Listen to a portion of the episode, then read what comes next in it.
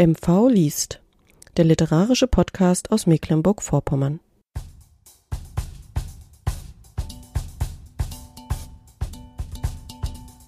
Helga Schubert liest aus ihrem Buch Vom Aufstehen in der Hörspiel- und Begegnungsscheune Kramon.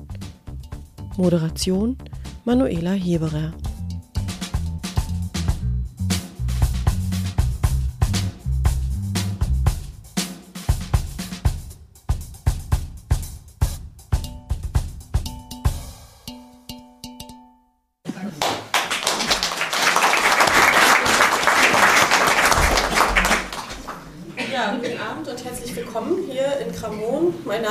Manuela Heberer, ich bin Journalistin und äh, Medienmacherin und habe zusammen mit dem Förderverein schon im letzten Jahr diese Reihe MV Liest hier in der äh, Hörspiel- und Begegnungsscheune initiiert.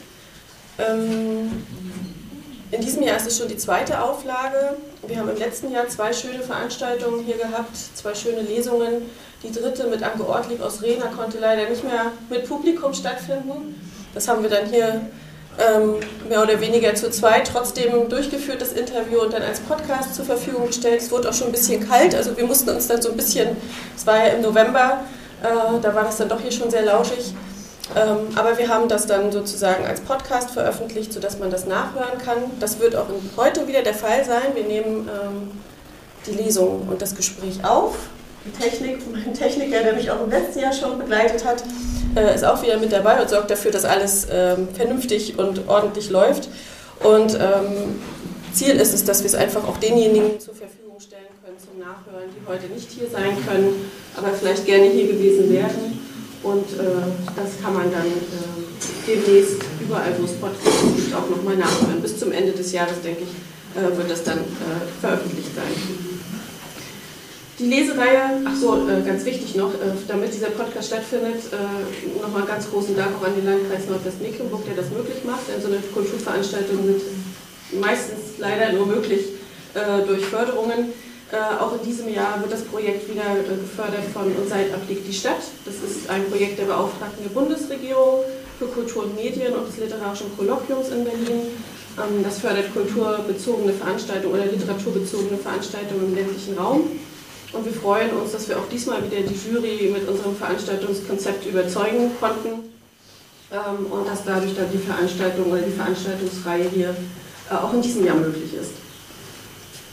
Es ist also heute hier der Auftakt unserer diesjährigen Reihe MV liest. Dieses Jahr mit dem Oberthema Landschaft. Ähm, das ist, ähm, wird immer so vorgegeben vom Literarischen Kolloquium und dann ist man aufgefordert, äh, zu diesem Oberthema sich Gedanken zu machen, wie man das ganze Konzept äh, literarisch umsetzen möchte.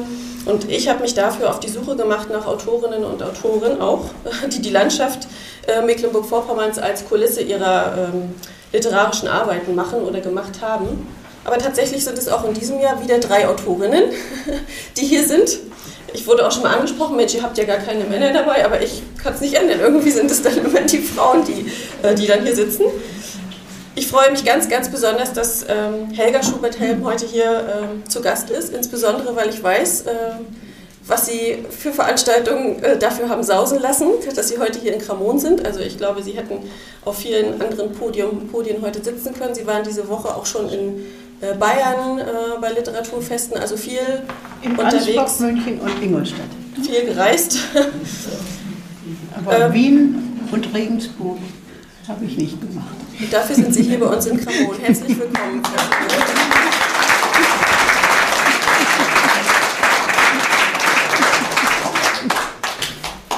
Ich muss gestehen, ich habe, das habe ich Frau Schubert auch schon erzählt, also ich habe mich auch schon geoutet, dass ich bis zum äh, vergangenen Jahr tatsächlich den Namen Helga Schubert nicht kannte. Ähm, erst der Förderverein kam auf mich zu und sagte, Mensch, wenn wir hier so eine Reihe machen, also die Frau Schubert, die, die du doch irgendwie mal dazu einladen. Und dann habe ich erstmal mich hingesetzt und recherchiert, wer ist denn überhaupt diese Frau Schubert? Und mittlerweile habe ich drei Bücher von ihr im Regal stehen und auch schon äh, gelesen. Ähm, also ich bin dieser, dieser Idee gerne gefolgt. Ähm, jetzt sitzen wir hier und ich glaube, Sie haben auch nicht lange überlegt, ne, als Sie die Einladung bekamen. Also ich hatte das Gefühl, Sie haben so Postwenden zugesagt, als ich angefragt habe. Natürlich.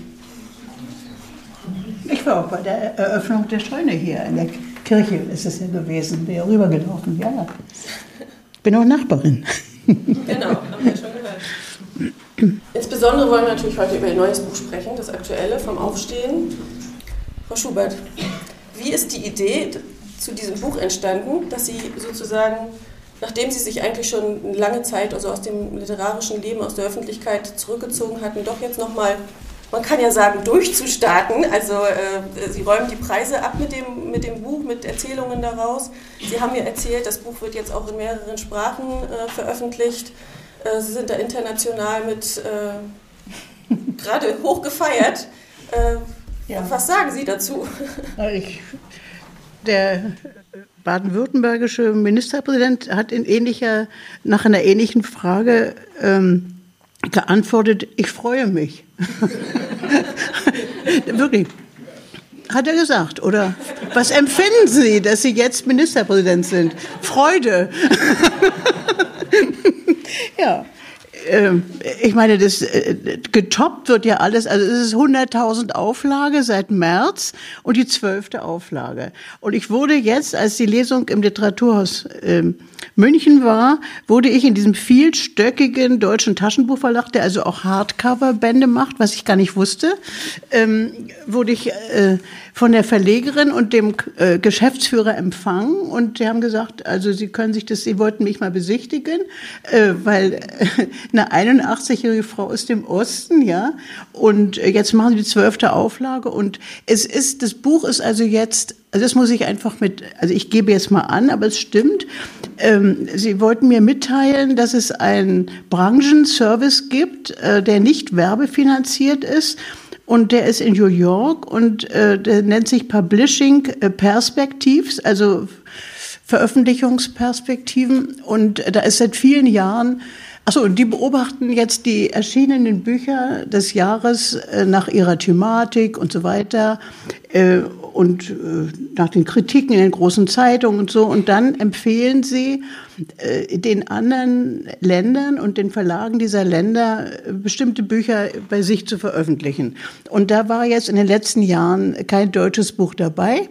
Und in diesem Buch ist dieses Buch gehört zu den acht, die international empfohlen werden, weil dieser Branchendienst der Meinung ist, das ist ein Buch, äh, das würde über Deutschland hinausgehen. Also im, äh, also wie man sich versöhnt oder wie man so in der Richtung. Und das ist für den Verlag äh, wirklich der Anlass gewesen. Die, wie Amazon ist es ja 30 Minuten machen die, den, dann sitzt man da, die Sekretärin steht dann schon da und die Verlegerin redet mit einem tatsächlich 30 Minuten. Und da, ich meine, Sie sind ja alle berufstätig.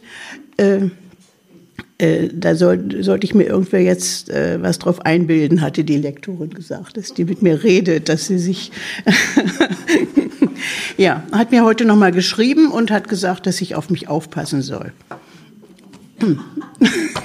was das auch immer bedeutet. ja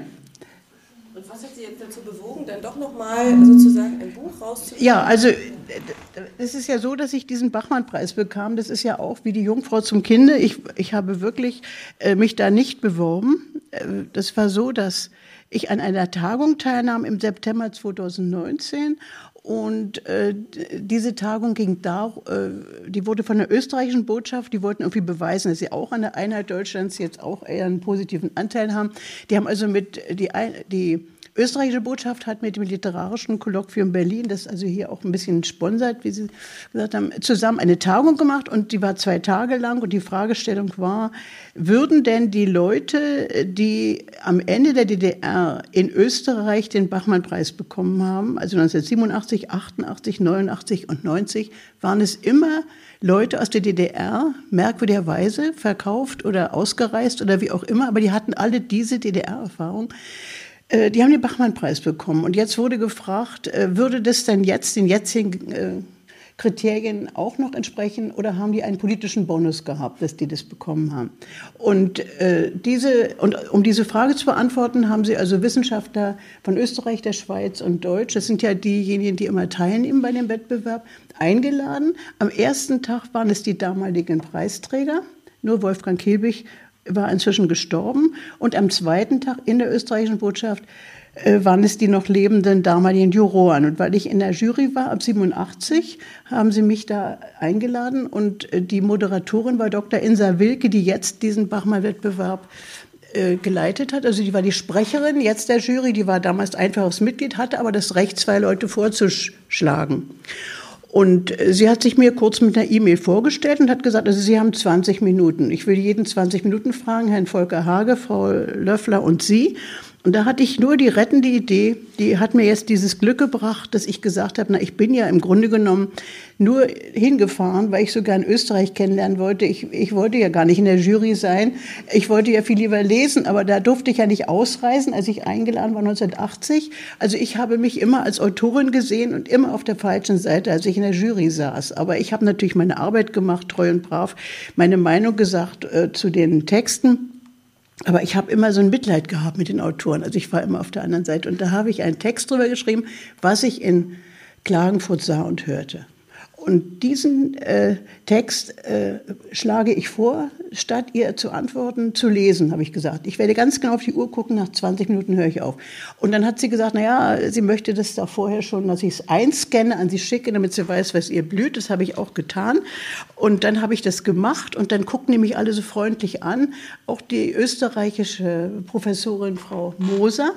Und die hat mir dann anschließend an diese Veranstaltung ein Faksimile gegeben, meiner Absage, ähm, 1980, als ich ähm, äh, eingeladen war und nicht, nicht ausreisen durfte. Äh, und äh, das, wird, das nimmt sie im Unterricht. Das äh, benutzt sie im Unterricht wie die Deutschstudenten, die also sich königlich amüsieren, wie so eine Schriftstellerin das absagt und gleichzeitig sich über ihren ganzen eigenen Staat lustig macht. Also ich habe gesagt, ich, ich habe mich sehr gefreut über die Einladung 1980 und ähm, äh, und wie auch in Österreich vielleicht bekannt ist, ist es so, dass man nicht einfach als DDR-Schriftsteller jetzt äh, sich ins Zug setzt oder ins Flugzeug und dahin kommt. Und aus diesem Grunde bin ich also auch zum Schriftstellerband gegangen und es steht alles in diesem Brief. Und da ist mir mitgeteilt worden, dass es keine deutsche Literatur gibt ähm, und äh, ich aus diesem Grunde nicht an einem Wettbewerb teilnehmen könnte, äh, trotz meines großen Bedauerns, der also sich um die deutsche Literatur, also der ein Preis der, innerhalb der deutschen Literatur ausgibt. Und aus, weil es diese deutsche Literatur nicht gibt und weil ich nicht vor Herrn Reich Ranitzky äh, vortanzen darf, hat mir der Schriftstellerband, ich habe immer geschrieben, hat mir der Schriftstellerband mitgeteilt, ähm, kann ich nun leider nicht teilnehmen. Und ich hoffe, äh, dass sich die politischen Verhältnisse einmal so ändern, dass ich mich auch meinen österreichischen ähm, Lesern und Leserinnen, habe ich damals ganz korrekt beide ähm, es gibt ja nur drei Geschlechter, aber ich habe zwei nur genannt, ähm, äh, vorstellen kann. Und daran hatten die sich erinnert, als Reich Ranitzky nicht mehr Juryvorsitzender war. Und da, darum äh, durfte ich 87 hin, aber eben als Ju Jurorin. So. Und nun war bei dieser Veranstaltung die Frau Dr. Wilke diejenige, die uns moderierte, also so wie sie heute. Und die hat sich danach beim Essen in der österreichischen Botschaft neben mich gesetzt und hat gesagt, Frau Schubert, Sie können ja wirklich schreiben. Und, äh, und äh, was halten Sie davon, wenn ich Sie vorschlage? Und äh, das fand ich also derartig äh, schräg, ja weil ich gesagt habe, ich bin nächstes Jahr 80. Ich will nicht Grufti vom Dienst sein. Ich will wirklich keine komische Alte sein. Und ähm, da hat sie gesagt, na ja, äh, ich soll dir mal was schicken und, das, und ob ich denn was habe überhaupt. Unveröffentlicht muss das ja sein. Man muss 30 Minuten unveröffentlicht lesen in dem Wettbewerb. Und dann habe ich gesagt, ja, sehr viele Erzählungen. Wir hätten eine Galerie in Mädeln und da würde ich immer neue Texte lesen. Und die habe ich, habe ich ihr geschickt und dann hat sie mich vorgeschlagen. Und dann habe ich doch tatsächlich den Bachmann-Wettbewerb gewonnen, ja. und, und dann, hab, und der wurde doch, der wurde doch digital übertragen und äh, ich habe das überhaupt nicht fassen können. Ich hab, und, äh, wir kriegten ja alle vom äh, vom ORF per Kurier kriegten wir alle ein iPad gestellt, ja. Und nun kriegten die so eine furchtbare Angst. Der ORF war ja federführend, äh, als die gehört haben, da ist eine 80-Jährige aus dem Osten, aus Mecklenburg, lebt im Dorf, ja. Hat die jemals ein iPad gesehen? Hatte ich auch wirklich, also ich hatte, ich konnte nicht mit dem iPad, ich hatte bloß ein ganz normales von Aldi, so ein Medion. Ähm, äh, äh, Laptop, ja? Nein, nein, also das, und dann äh, haben sie gesagt, ähm, was ich dann immer so, also erstmal ging es so los, ich musste eine Einverständniserklärung ausdrucken, einscannen und ihnen wieder schicken, dass ich einverstanden bin, dass dieses, dieser Laptop also ferngewartet wird von den Klagen vor der Technikern. Habe ich dann auch unterschrieben und da stand dann so kleine Hilfe. Im, wie man das macht mit dem Einscannen. Und dann haben sie sich untereinander verständigt. Die alte, die kann also, die hat das, die kann E-Mails beantworten. Also da waren sie erstmal schon unheimlich glücklich. Und ähm, ja, und dann haben sie mich schließlich, habe ich das alles eingescannt und dann ich schlafe in meinem Arbeitszimmer und gucke so in die Ecke und da steht Guten Morgen Helga. Das war also tatsächlich, die haben sich einen Spaß gemacht, die Techniker in Klagenfurt. Und es, ich hatte ja unterschrieben, dass die fernwarten dürfen. Ich habe dann, also das habe ich dann nachher weggedreht. Das ist ja doch ein unangenehmer Gedanke im Bett, von so einem österreichischen Auge da beobachtet zu werden. Und ähm, ja, aber es war, also dann äh, ging das alles digital und das war mein Glück, denn mein Mann ist ja sehr krank und ich konnte dadurch zu Hause bleiben und das habe ich alles von ferne. Und dann ging die gesamten äh, immer, wir schalten sie zu, gnädige Frau, dann irgendwie im ORF nächsten Tag und so. Ich konnte alles von meinem äh, iPad machen und das ist natürlich wunderbar. Ich, ich habe das gesamte Jahr habe ich wie Transfer gelernt, dass man also alles immer dann äh, auf meiner Seite musste ich beantworten und äh, oh, Ihre Internetverbindung scheint nicht so gut zu sein. Nee, nee, sag ich, wir kriegen erst schnelles Internet kriegen wir im September, also ist noch nicht und dann haben wir immer, dann musste ich eben alles immer digital machen. Also ich bin jetzt ganz fit und kann es. ja, und das war so, dass ich diese Geschichte hatte und dann äh, gibt es eine äh, eine Literaturagentin, äh, die sich sofort auf jeden Literaturpreisträger sofort stürzt und jede Literaturpreisträgerin noch am selben Tag und das weiß die gesamte Branche, ja. Und die hat mich auch angerufen, die hat nur Literaturpreisträger, also die vertritt nur Literaturpreisträger, keine anderen, ja. Nicht, dass sie mit irgendeinem Unbekannten anfängt oder einer Unbekannten äh, und dann die so zu den Höhen führt, sondern die ist also von vornherein nur Literaturpreisträger. Also hat sie bei mir angerufen und hat gesagt, stimmt es, was Sie im Interview gesagt haben? Haben Sie noch mehr Erzählungen? Ja, habe ich gesagt, jawohl. Ja, dann schicken Sie mir das doch bitte für nächste Woche, dann machen wir einen Buchvertrag. Also ich schicke Ihnen jetzt mal die Agenturvereinbarung, da sage ich bloß, oh Gott, 20 Prozent kriegt die Frau, ja, von allem. Und haben alle gesagt, mach das, mach das, ja, die wird dich, äh, also vertritt, die, die kämpft wie eine Löwin, ja, und so. Stimmt auch kämpft auch. Und die Verlage sagen, Gottes Willen, die Frau, jetzt haben sie die, jetzt müssen wir mit dem Vorschuss höher gehen. Und so. Also ich, komme in, ich bin in eine völlig neue Welt gekommen. Ich will diese auch nicht weiter belustigen. Es ist einfach so, dass ich dann nach, aus lauter Angst vor ihr habe ich dann ein Manuskript abgegeben. Oh, das ist jetzt sehr schön. Äh, dann hat sie verschiedene Verlage gegeneinander ausgespielt und hat gesagt, sie, die anderen, die würden viel mehr bieten und so. Und hat mich immer auf dem Laufenden gehalten. Und das stimmte übrigens auch. Und dann hat äh, ein Verlag gesagt, hier, das machen wir. Alle haben gesagt, ja, das ist unser, unser äh, Programm, unser Hardcover-Programm, das steht fest für den Frühling 2021, ja. Und hat sie gesagt, naja, dann suche ich jetzt, also dann gebe ich einem anderen Verlag den Zuschlag, der das jetzt also schon 21 macht im Frühling. Und dann hat der DTV gesagt, naja gut, wir machen das dann im Frühling. Ja gut, aber Sie kriegen den Zuschlag nur, wenn Sie alle früheren Bücher von Helga Schubert auch machen. Und da haben die dann Gott ergeben gesagt, na in Ordnung. Und nun ist es so ein Erfolg geworden. 100.000 Exemplare, ist doch irre. Ich kann das gar nicht begreifen. Seit März, jetzt machen Sie die zwölfte Auflage seit März. Es wird in Südkorea übersetzt äh, als Hörbuch, E-Book.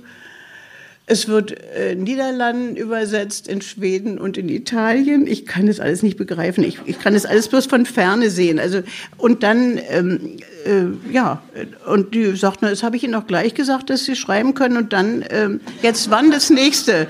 Wie sind die Kapiteleinteilung des nächsten Buches? Ich sage, na, ich muss mich doch erstmal von dem hier erholen. Und dann Nein, also das muss jetzt sofort, ähm, muss ich das nächste Buch muss ich auch schreiben. Wie sie, ich sollte die Inhalte der Kapitel, habe ich irgendwas geschrieben. Ich wollte die Frau erstmal befriedigen. Ah, jetzt habe ich lauter äh, äh habe ich gesagt, was ich als nächstes Buch schreiben will und was da vorkommt. Soll aber ein Roman, wenn ich sage, ich kann keinen Roman, ich kann bloß Geschichten. Und so, na, ist egal. Also jetzt soll ich so. Und nun haben sie im Sommer, machen die doch tatsächlich, äh, was ich so, was mich im Innersten und im Herzen freut. Die schlimmsten Bücher, die ich jemals geschrieben habe, die traurigsten, die machen sie jetzt im Sommer. Und zwar für den Wiedererkennungswert der Buchhandlung äh, machen sie das mit demselben äh, Umschlaggestalter, der ist ein junger Ungar. Ich finde ihn ganz toll. Ich kenne ihn nicht. Und die, als Taschenbuch äh, kommen jetzt also Judas Frauen und die Welt da drin über die ermordeten Geisteskranken der Klinik, in Schwerin. Und das machen sie und aber die anderen auch alle. Und jetzt ist irgendwie ähm, die staunen alle. Ich meine, ich staune ja selber, nicht? Also jetzt staunen wir alle gemeinsam. Und ähm, im Grunde genommen ist es wohl so, die sagen immer, ich hätte Humor. Also das ist wohl irgendwie, das Geigenhumor ist das. Aber man kann es jetzt ja bloß annehmen. Also ich bin eine evangelische Christin und sage mir, das ist, äh, der liebe Gott wird sich schon irgendwas bei gedacht haben. Ja, also jetzt im Moment, ähm, was soll ich machen? Ich kann natürlich jetzt vollkommen zickig sein und sagen, ich mache hier überhaupt nichts mehr oder, äh, oder so. Oder ich freue mich. Also zurzeit ist es ein bisschen irre alles. Es ist wirklich ein bisschen irre, ja. Und heute habe ich gerade abgesagt, ein einstündiges Porträt, was der Deutschlandfunk mit mir machen will. Ich bin noch kein, ich bin noch kein Insekt, ja, was man dauernd äh, so seziert und so. Ich sage, muss das nächste Buch, Buch schreiben, ja. Ich habe ja schon die Kapitelüberschriften.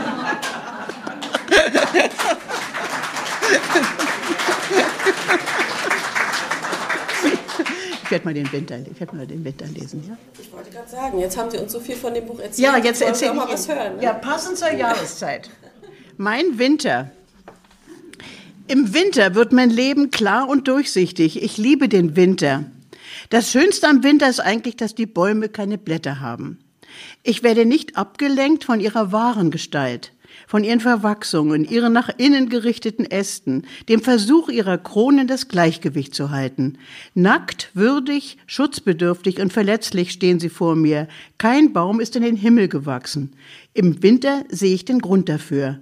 Die alleinstehende Kastanie ist entwurzelt und umgefallen, denn wir waren beim Anbau zu nah an ihre Wurzeln geraten. Der alte Forsythienstrauch ist unter der Schneelast zur Erde gebrochen, aber der Junge aus derselben Wurzel hat es überlebt, denn er war nicht so starr. Einige Äste der Apfelbäume brachen bei den Winterstürmen herab, weil sie bestimmt schon im Sommer abgestorben waren. Mein neunjähriger Enkel fragte mich in diesem Winter, als er sich das Familienbild ansah, jeder Mensch hat doch eine Großmutter, nicht? Ja, antwortete ich, sogar zwei. Und jede Großmutter hat wieder eine Großmutter, sagte er, immer weiter zurück. Und leise fügte er hinzu, wenn die nicht alle gestorben wären und noch alle leben würden, gäbe es unendlich viele Großmütter.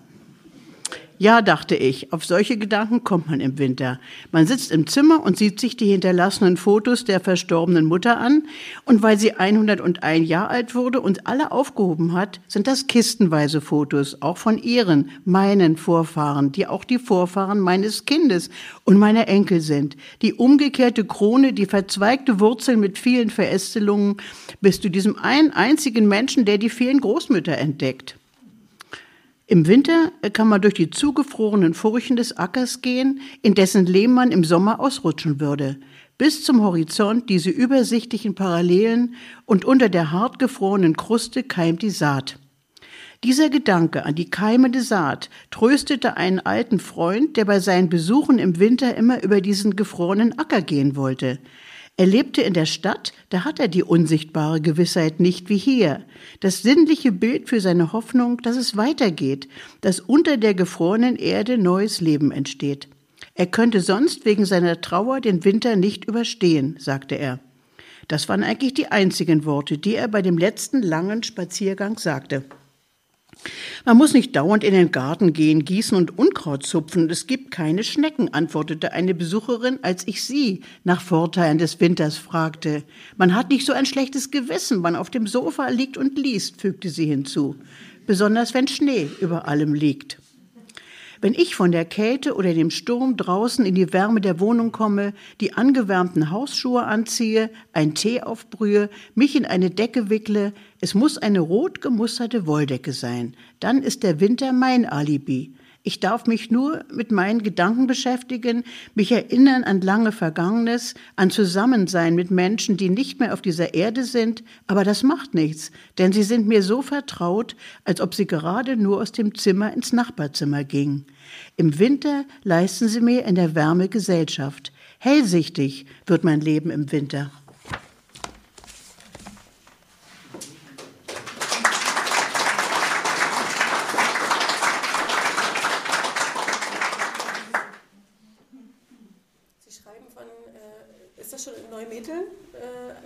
ja, ne? Die Landschaft. Ah, wir haben das Haus seit 1975, ne? Und 2008 sind wir dann ganz, äh, ganz hergezogen, ja. Aber, aber wir waren ja die ganzen Jahre immer da. Im Sommer alle Urlaub und so. Hm? Ja. Was hat Sie äh, nach Mecklenburg äh, verschlagen, dann, dass Sie in Neumitteln gelandet sind? Na, ich hatte Krebs 1975 und lag in der Klinik. Und äh, wir haben nicht wie sonst, äh, also es war klar, dass wir nicht wie sonst in dem Sommer mit den Kindern nach Dranske können. Da haben wir immer gezeltet. Dranske-Nonnewitz und hatten sogar Zeltplätze. Aber ich hatte, du musst ein Jahr vorher ja beantragen, also wir hatten sie. Und äh, das war im Januar 1975 und äh, die Schriftstellerin Christa Wolf besuchte mich im, in der Klinik einen Tag nach der, ähm, nach der Operation und fragte mich, äh, Sie können doch hier gar nicht, äh, jetzt sind ja in Krücken und äh, Sie können äh, doch gar nicht hier irgendwie laufen. Was wollen Sie denn im Sommer machen? Da habe ich gesagt, naja, wir wollten eigentlich zelten. Ah, das können Sie doch gar nicht. Und wie ist es denn, wenn man so früh sterben muss? fragte sie mich. Und naja, sage ich, nicht so gut. Und ähm, dann sagt sie, ja, wir haben gegenüber, äh, also wir haben ein schönes Haus in Metheln gekauft und da gibt es ja nun auch noch andere Quartiere und sie würde uns ein Quartier besorgen. Und äh, in Altmetheln, dort äh, ist bei Tredo, bei der Familie Tredo, haben wir dann unseren ersten Urlaub gemacht mit den Kindern, mit denen wir sonst ähm, äh, gezeltet hätten. Und dann sind sie am letzten Tag äh, des Urlaubs, kamen Christa und Gerhard Wolf auf den Hof von Tredops und sagten, das Haus gegenüber äh, stünde zum Verkauf in Neumitteln und ähm, die Frau sei an Krebs gestorben. Und das war natürlich, es hätte einen wunderbaren Roman geben können, wenn ich wirklich gestorben wäre, aber nur die Enttäuschung ihres Lebens gewesen. Nicht? Ich habe ja überlebt. Und ähm, naja, so, das Haus ist dann nochmal verbrannt. Aus Versehen äh, hatte Gerhard Wolf das irgendwie in Brand gesetzt, sein eigenes. Es war aber nach fünf Minuten brannte unseres auch. Das waren ja rohrgedeckte Häuser. Und sie sind weg und er sagt, und wir haben ein Fertigteilhaus aus Wittenburg gebaut. Mein Mann fand es so schön. Ich wollte ja ausreisen. Ich dachte, Mensch, jetzt ist nicht mehr so dieser, mein Mann liebt es so sehr, dieses, alles hier. Und, aber er wollte dann äh, ganz schnell und dann haben wir ein Fertigteilhaus aus Wittenburg und Gerhard Wolf kam nochmal ganz zufällig und sagte, nee, also so ein Knäckebrothaus. und ähm, dann, äh, seitdem haben wir die eigentlich nie mehr richtig gesehen. Aber Sie haben es gut da. Da ist die gesamte Literaturgeschichte der DDR in Kurzfassung.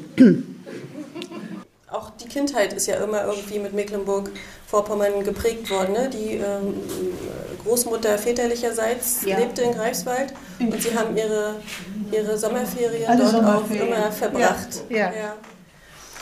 Was ist das, was für ein Verhältnis haben Sie zu diesem äh, Land, zu, zu Mecklenburg-Vorpommern? Hat das irgendwie auch Ihre Arbeit äh, geprägt, äh, Einfluss genommen oder ist es einfach Nein, es ist weniger die Landschaft so, es ist eigentlich, jetzt habe ich zum ersten Mal gemerkt, dass es vielleicht hier doch äh, eine Verbundenheit gibt. Ich bin ja so ein Mensch ohne, äh, also ich habe Heimat nur in Menschen, habe ich gedacht. Aber als ich jetzt aus... Ähm, Bayern zurückkam. Ich war ja nun wirklich also in Top-Adressen. Ich kann man nur sagen, das waren immer die Literaturfeste und der Oberbürgermeister begrüßte und äh, und Literatur aus München ein Traum ähm, und so und diese vielen kleinen italienischen Plätze da und so. Äh, es ist schon eine ganz andere Mentalität dort und äh, heute habe ich gerade so gedacht, äh, ich wurde angerufen von einem Herrn, der hier auch äh, im Publikum ist, und er sagte, stimmt das? Ist es heute Abend?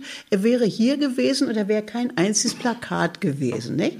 Und äh, ich war also vollkommen sicher, und das zeigt, dass ich mich also hier schon heimisch fühle nach 45 Jahren. Nicht?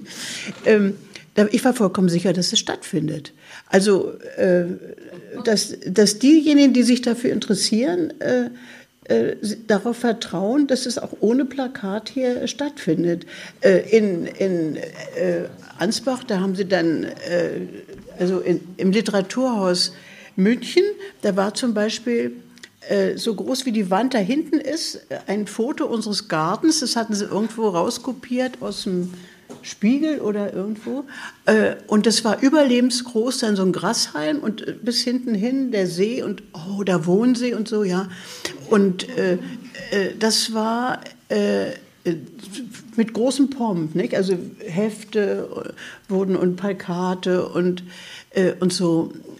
Ja, und das ist hier äh, ohne Plakate. Ich erwarte das auch gar nicht. Also es ist der, so. Der, der, Saal ist trotzdem voll. Ja, das ist es ja. Das ist ja das Wunder in Mecklenburg. Das ist, äh, das ist für mich ein mecklenburgisches Wunder, dass es sich doch dann so äh, ergibt. Äh, es klappt alles, nicht? Sie holen mich ab und es ist alles der Techniker. Es wird alles. Es steht Rhabarber, äh, Saft da. Es ist und das ist wirklich eine andere. Es ist einfach eine andere Mentalität und die ist mir eigentlich ziemlich äh, angenehm. die ist, das ist äh, dieses überhaupt nicht überkandidierte, ja. Also äh, das gefällt mir gut, ja. Aber Berlin ist da ja ähnlich. Also ich, äh, dieses ein bisschen so alles immer ein bisschen ähm, runterdimmen und nicht übertrieben und so, das, ist, das gefällt mir gut. Also ja, das entspricht meinem Humor. Sie wollen noch mal lesen? Ich will noch mal lesen. Ich warte auf das Erlaubnis. Auf das Kommando. Ja, auf, der, ja. auf die Erlaubnis. Sie dürfen natürlich lesen. Wir freuen ich, uns. Weil ich nämlich, ja, äh, ich habe mir natürlich überlegt, es gibt zwei Erzählungen, die hier passen würden. Äh, eins ist meine Heimat. Äh, äh, und das andere ist das eingelöste Versprechen. Das ist ein bisschen länger. Und äh, das muss ich ganz durchlesen, sonst weiß man nicht, warum es das eingelöste Versprechen heißt. Und das sind eben äh, 14 Seiten, müssen Sie durchhalten. 14 Seiten. Ist mit die älteste, mit die längste, längste Erzählung, aber äh, geht um Mecklenburg-Vorpommern, eigentlich ausschließlich. Das schaffen wir. Ich kann ja ganz schnell äh, vorlesen. Das eingelöste Versprechen. Mitte der 90er, als die Unterschiede zwischen Ostlern und Westlern unter besonderer Berücksichtigung der Mecklenburger, sogar der Weltuntergang kommt 50 Jahre später, besprochen wurden, begann ich Ähnlichkeiten zu suchen und schnitt Zeitungsmeldungen aus. Zum Beispiel von dem 62-jährigen Segler, der mit einer Frau, in der Zeitung stand ausdrücklich einer Frau und nicht seiner Frau, unterwegs nach Hiddensee war, dem seine Badehose ins Wasser fiel und der hinterher sprang, um sie zu holen. Das Boot trieb jedoch ab und die Frau verlor den Mann aus den Augen. Die alarmierte Wasserschutzpolizei konnte ihn nur noch tot bergen.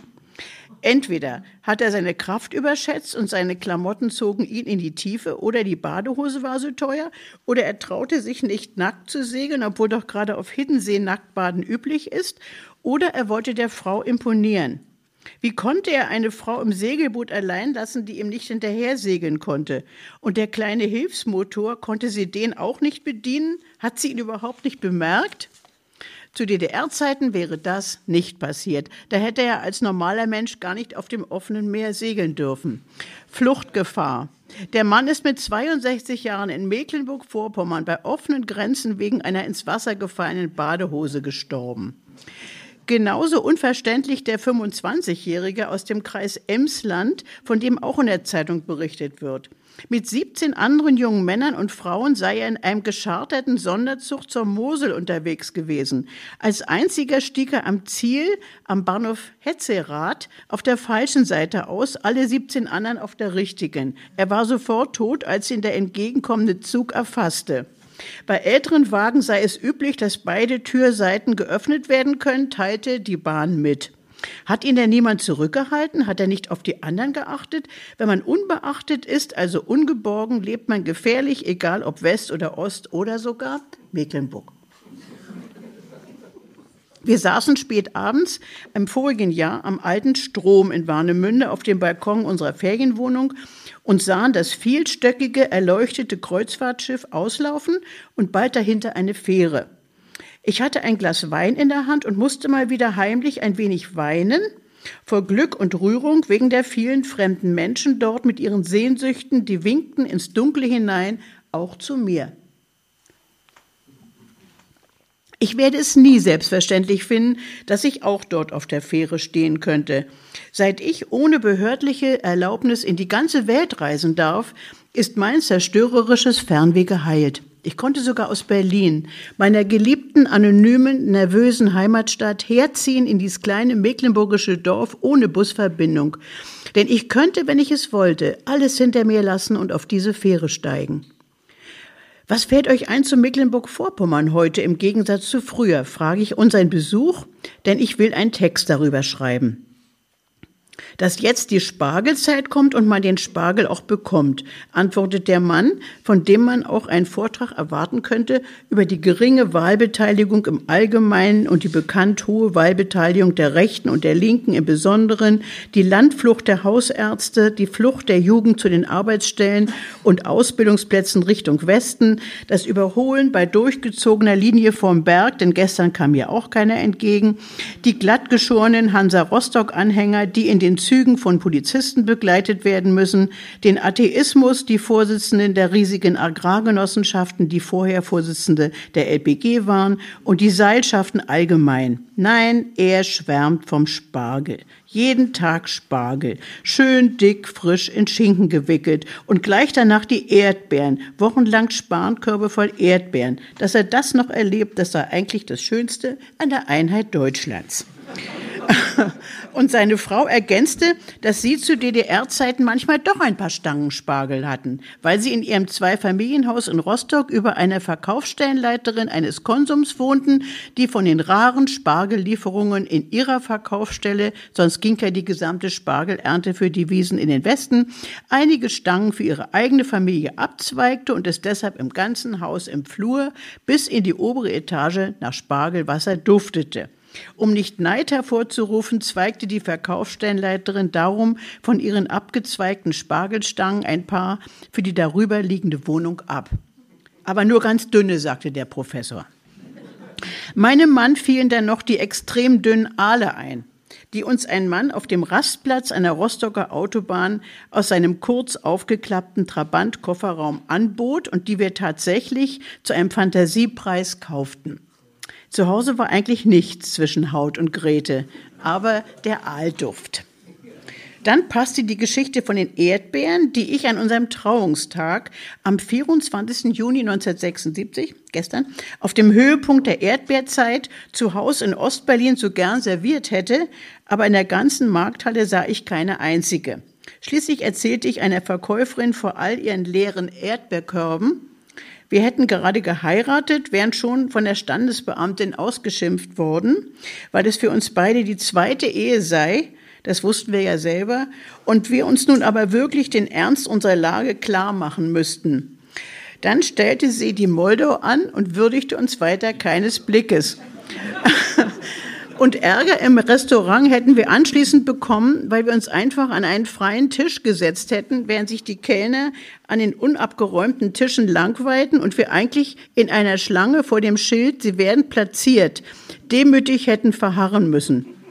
Ein Kellner aber uns dann verhöhnte, zu Hause setzen sich wohl auch an einen unabgeräumten Tisch mein frisch angetrauter Mann schon ärgerlich aufstehen wollte, ich aber dem Kellner von unserer Trauung Mitteilung machte und dass ich allen in der Schlange gesagt hätte, wir wollten uns nicht vordrängeln, eben einfach nur sitzen und Mittag essen. Das sollten sie doch auch tun. Sie taten es aber nicht. Meine aufwieglerischen Reden erbosten den Kellner noch mehr und er warf uns eine Speisekarte hin. Das gab wohl den Ausschlag, dass die Verkäuferin mir den Erdbeerkorb, den sie für sich selbst zurückbehalten hatte, verkaufte und wir zur Feier unserer Hochzeit abends eingezuckerte Erdbeeren aus Werder hatten. Mit Ostmenschen kann man viele Stunden in solchen DDR Spargel, Aal, Erdbeer, Saale, Unstrut, Wein und Heldengeschichten gegenüber Kellnern schwelgen und dann lustvoll in die nahe Zukunft der Spargelsaison schweifen. Als ich im Jahre 1947 mit sieben Jahren zum ersten Mal allein meine Großmutter in Greifswald, Mecklenburg-Vorpommern besuchte, kannte ich den Namen Pommern schon ohne und mit zwei verschiedenen Vorsilben, Vorpommern und Hinterpommern. Denn mein Opa, der Vater meiner Mutter, war der älteste Sohn und eigentlich der Erbe einer Bauernwirtschaft in Pommern, genauer gesagt in Hinterpommern, in Großtüchow zwischen Kolberg, Belgard und Köslin. Er ging von dort weg, wurde Schulrektor in Berlin und gründete eine Familie mit einem Kind meiner Mutter. In allen Schulferien seit dem Ersten Weltkrieg fuhr mein Opa mit Frau und Kind in seine Heimat zurück. Es lag darum nahe, dass meine Mutter mit mir Vierjährigen nach dem Tod ihres Mannes, meines Vaters, mit all ihrem Hab und Gut von Berlin nach Großtüchow umzog, als sie wegen der Bombenangriffe sowieso aufs weniger gefährliche Land evakuiert werden musste. Ich kann mich an alles dort erinnern an die weite Wiese, auf der ich das Gänseliesel war, an den polnischen Knecht, der am Mittagstisch mit uns saß, was mir selbstverständlich schien, aber nicht selbstverständlich war, und der uns alle rechtzeitig warnte, zur Flucht mahnte, an den deutschen Soldaten, der uns rettete. Neben uns auf der Strandpromenade hörten wir das Rattern der Panzer der Roten Armee. Wir hatten die gleiche Richtung, westwärts, aber sie sahen uns nicht. Meine Mutter schaffte es schließlich zu Fuß mit mir in einem dreirädrigen Kinderwagen zu ihren Schwiegereltern, den Eltern meines toten Vaters, nach Greifswald. Aufgabe erfüllt hätte sie damals mit 30 gedacht und brach zusammen, erzählte die 101-Jährige noch bis zu ihrem Tod. Mein ganzes Leben erzählte sie von dieser Flucht. Bald nach dem Krieg starben meine beiden Großväter in Greifswald und in Berlin, und mein Kindheitsdorf Großtüchow in Hinterpommern war polnisch. Als ich im Jahre 1947 mit sieben Jahren zum ersten Mal allein meine Großmutter in Greifswald besuchte, ich war gerade in die dritte Klasse versetzt und sie eine 60-jährige Schuldirektorin, die eine Klasse mit Kriegskindern leitete, die den Schulstoff mehrerer Jahrgangsstufen auf einmal durchnehmen und so eher zum Schulabschluss kommen sollten, denn diese überalterten Schüler hatten im Krieg und auf der Flucht so viel Unterricht versäumen müssen, sehnten sich nach eigenem Verdienst, mussten ja ihren verwitweten Müttern den Mann ersetzen und den jüngeren Geschwistern den Vater, aber das ohne Abschlusszeugnis der achten oder zehnten Klasse. Als ich also 1947 meine Großmutter in Greifswald besuchte, gehörte die Stadt vorübergehend schon einmal für zwei Jahre zum Land Mecklenburg-Vorpommern. Seit 1945, dem Ende des Zweiten Weltkriegs, aber 1947 war erst einmal Schluss mit diesem Doppelnamen. Denn der Halbname Vorpommern entfiel ab 1947 auf Befehl der Besatzungsmacht, weil Vorpommern zu sehr an Pommern und damit an Hinterpommern erinnerte. Und das lag ja nun schon seit zwei Jahren seit dem Kriegsende in Polen. So lag Greifswald bis 1952 auf einmal in Mecklenburg. Aber dann war für 38 Jahre auch mit dem Land Mecklenburg Schluss, denn es wurde in drei Bezirke eingeteilt, in Schwerin, Rostock und Neubrandenburg. Und Greifswald lag bis zum Ende der DDR im Bezirk Rostock und schon einen Tag später wieder in Mecklenburg-Vorpommern. Man blieb immer auf Trab. Man blieb immer auf Trab. Mit den Wahlen, den Autokennzeichen, den umgezogenen und zusammengelegten und auch neuen Behörden. Wir zum Beispiel in einem winzigen Dorfteil in Schwerin-Nähe müssten eigentlich schon, ich bin zweimal geimpft, schon das Autokennzeichen NWM für den Landkreis Nordwestmecklenburg mit der Kreisstadt Grevesmühlen haben. Aber weil unser Auto schon 29 Jahre alt ist und wir beim Kauf noch zum Landkreis Schwerin gehörten, den es schon lange nicht mehr gibt, beginnt unser Autokennzeichen mit SN für Schwerin das es noch gibt, sogar als Landeshauptstadt, wozu wir aber nicht mehr gehören, denn Schwerin hat keinen Landkreis mehr. Wozu wir gehören, erfuhren wir am 1. September 2008, als wir uns in der für uns zuständigen Behörde mit unserem Personalausweis von Berlin ummelden wollten. Im Ordnungsamt in Lübsdorf, das jetzt mit Lützow zu einer Großgemeinde gehört. Die Beamtin begrüßte uns freundlich als Neubürger. Unser Haus haben wir hier seit 43 Jahren und machte wie selbstverständlich beim Punkt Kirchenzugehörigkeit im Computer einen Strich und berichtigte das verwundert auf meinen Einspruch, denn hier sind die meisten aus der Kirche ausgetreten, wenn sie es nicht schon zu DDR-Zeiten taten, als die gezielte Falschmeldung die Runde machte, nach der Einheit Deutschlands müsse man vom Einkommen 10 Prozent Kirchensteuer zahlen und nicht von den Steuern, wie es zutrifft. Die Mecklenburgische Landeskirche, zu der wir nun gehörten, sollte sich bald mit der Nordelbischen und Pommerschen zur Nordkirche vereinen. Nachdem die Standesbeamtin uns die berichtigten Personalausweise überreicht hatte, gab sie noch den Tipp, uns für unsere Beerdigung gleich mal den Friedwald in Lübsdorf anzusehen. nah und romantisch als privater Buchenwald an den Hängen des Schweriner Sees gelegen, das Café der Schlossgärtnerei gleich nebenan. Die richten dort auch sehr schön die Beerdigungsfeiern aus mit selbstgebackenem Kuchen und Vollwertkost, sagte sie. Die Beerdigungskosten hängen von der Größe der Buche ab, an deren Stamm die biologisch abbaubare Urne mit unserer Asche eingegraben würde. Wir fuhren hin. Hier nicht, dachte ich, als wir beklommen in dem dunklen Buchenwald herumgingen. Die Buchen haben kleine Besitzschilder in circa drei Metern Höhe, an, manchen Baum, an manchem Baumfuße Blumengewinde. Aber lange dürfen die da nicht liegen, sagte uns eine Witwe mit ihrer Tochter. Es soll doch ordentlich aussehen. Im Café der Schlossgärtnerei haben wir an unserem Einbürgerungstag Rast gemacht.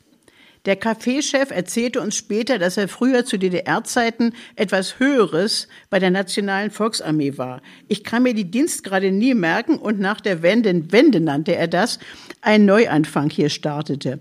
Er konnte alle Heilkräuter mit lateinischem Namen und Wirkungsweise auswendig, die im Hof seiner Gärtnerei zum Verkauf standen essbarer Öllavendel, Thymian, das wuchernde Kraut der Unsterblichkeit, das, wie ich zu Hause auf dem Sticker las, Minusgrade bis 15 Grad verträgt.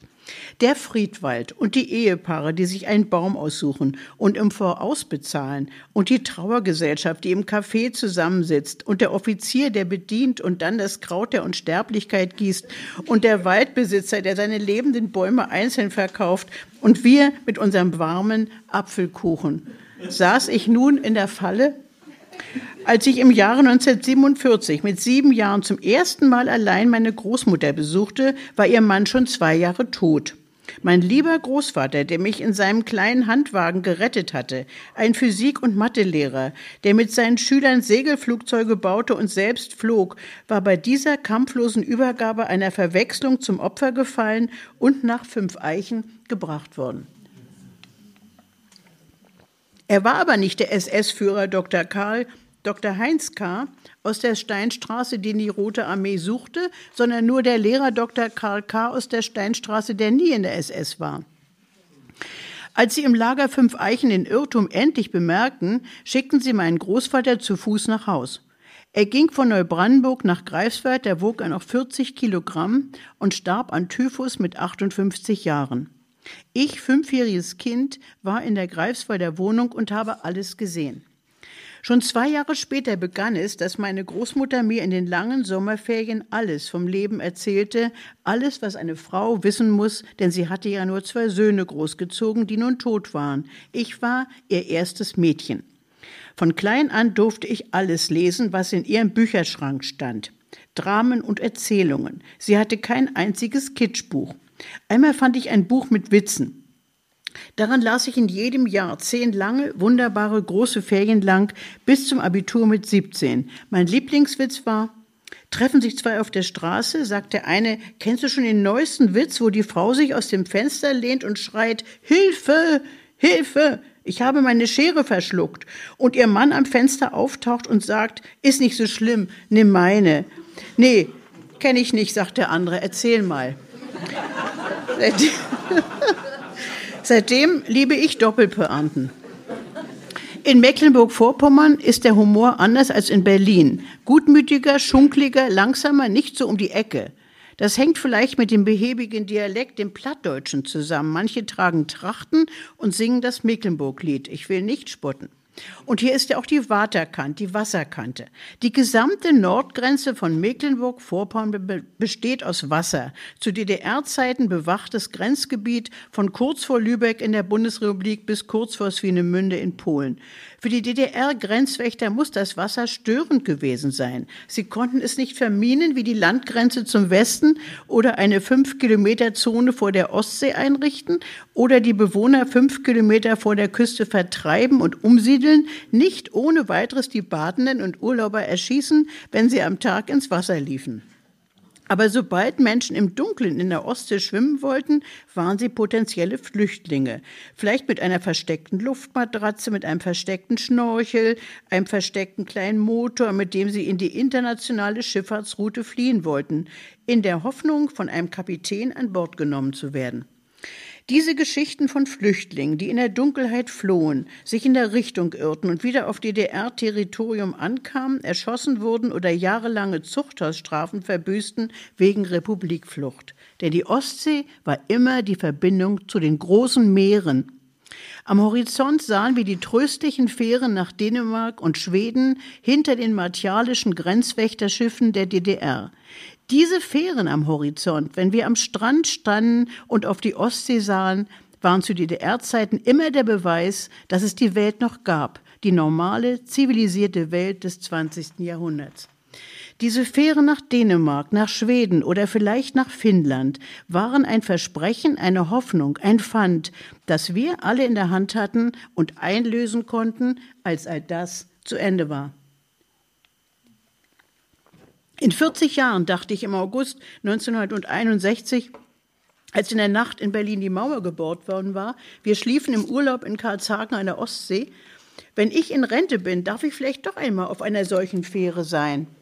Aus 40 Jahren wurden 28 Jahre, drei Monate minus vier Tage. So schnell kann es gehen. Nun darf ich an der Ostseeküste abends eingewickelt in eine Wolldecke in einem Strandkorb sitzen, darf ungestört und ungefragt von Grenzwächtern in einem kleinen Boot im Hafen der Insel Pöhl oder der Insel Hiddensee oder vor Fitbar Kap Arkona auf Rügen schaukeln, nachdem ich die früheren Grenzoffiziere in kleinen Elektrobussen vom obligatorischen Autoparkplatz zum Hafen transportiert haben. Dass ich das schon 30 Jahre darf, wird mir nie selbstverständlich werden.